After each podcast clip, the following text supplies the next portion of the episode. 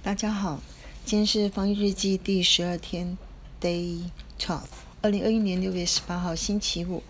今天要跟大家分享的是读 FOMC 会后声明，风向开始转变了吗？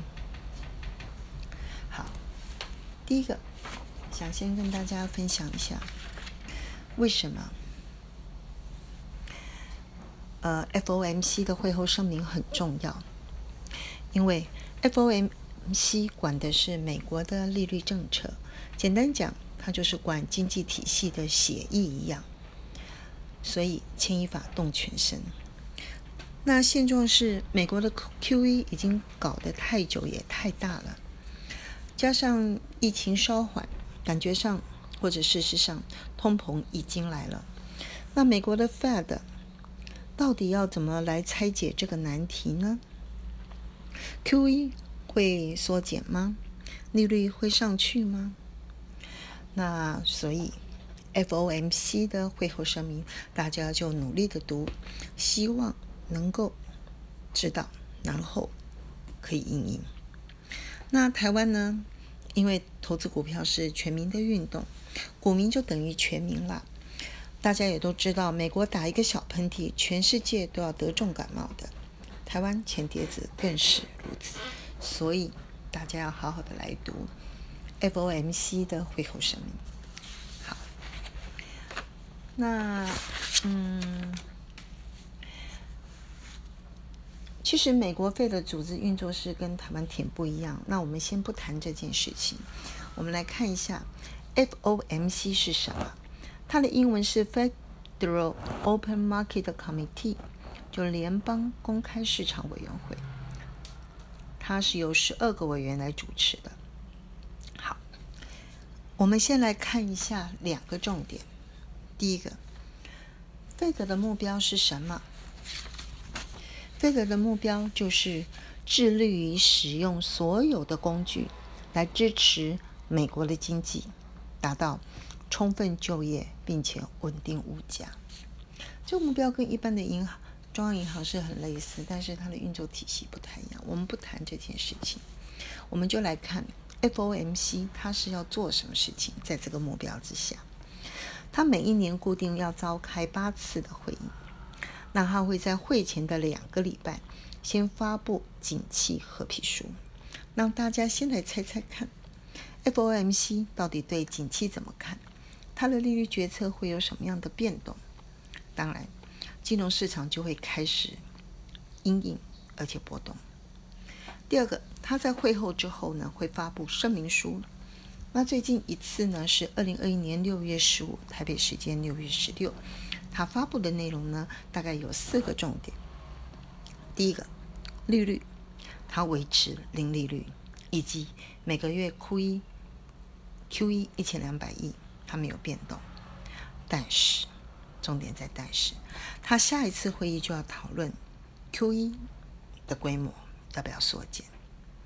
结果呢，影响就是美国的十年期公债的邦益就反弹到一点五七，不算很高，但价格下来，但是还好，也是反反映了一下就暂停在那个地方，没有很大的，没有不算是剧烈的波动。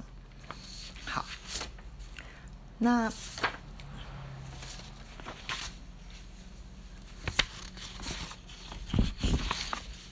第二个是他对经济前景的看法，他肯定疫苗接种之后改善了呃整个的复苏的前景，他也承认通膨的幅度跟持续的期间呢超过了他的预期，但是他仍然持续的认定这个通膨是暂时性的，结果原物料价格就开始跌了，道琼指数也跌了，所以我们看到的是玉米跟黄金都大跌。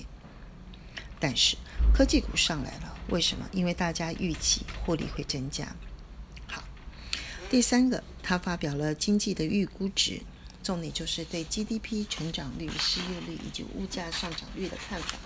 他也列出了二零二一年、二零二二跟二零二三年这三个年度的预估值，那我把它放在表头上面。基本上主要大概就是二零二一年它上修了 GDP 的成长率以及物价的成长率。好，第四个是它会发表利率的点阵图。开始呢，有 Fed 的官员呢会去预期二零二三年呢可能会升息两码，结果隔夜拆款利率，也就是短期利率就开始上去，美元指数也开始上来，也就是美元开始转强，台币呢也由我们之前看到了二七点五、二七点六，呃开始转贬，今天的盘中已经到二七点七八了，那。回到反应面，要怎么想，怎么做呢？那我在这边先分享一下，呃，我的逻辑。第一个，知之有四种：先知先觉，中知中觉，后知后觉，不知不觉。那我现在想要做的就是努力的对进行事中的事件搜集资料，提升能力到中知中觉。好，第二个，那知道了要干嘛？当然是要提高胜率，做出决策。在不知不觉的情况下做决策，当然就像射飞镖一样，运气好会歪打正着，但是长期来看，胜率大概只有三分之一。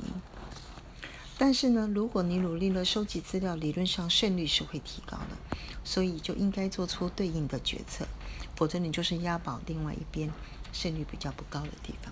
好，好，回到。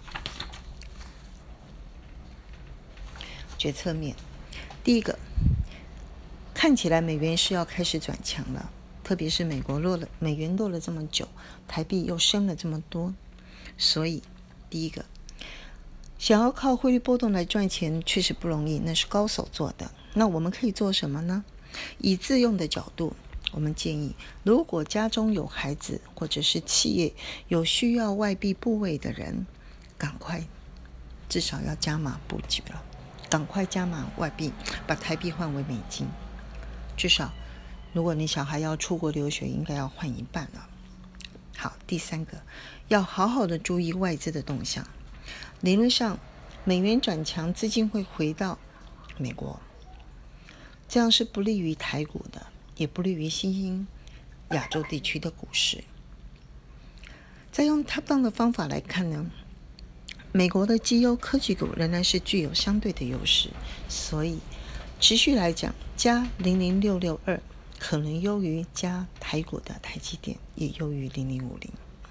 好，第二个有关于利率会上升的问题，通常是不利于不动产的价格，因为杠杆很大，利息成本是很大的一个，是不利于自用。那商用不动产因为疫情的关系，也可能。是不利的，所以在实物上，REITs 应该要减码。第二个，理论上利率跟通膨率都不会失控，除非那个国家完蛋了。所以美国的十年期公债还是可以注意加码点。另外，股票，特别是绩优的股票。大家都可以了解，在疫情的情况下，产业跟公司的发展是 K 型化的，所以也就是说，强者恒强，弱者更弱。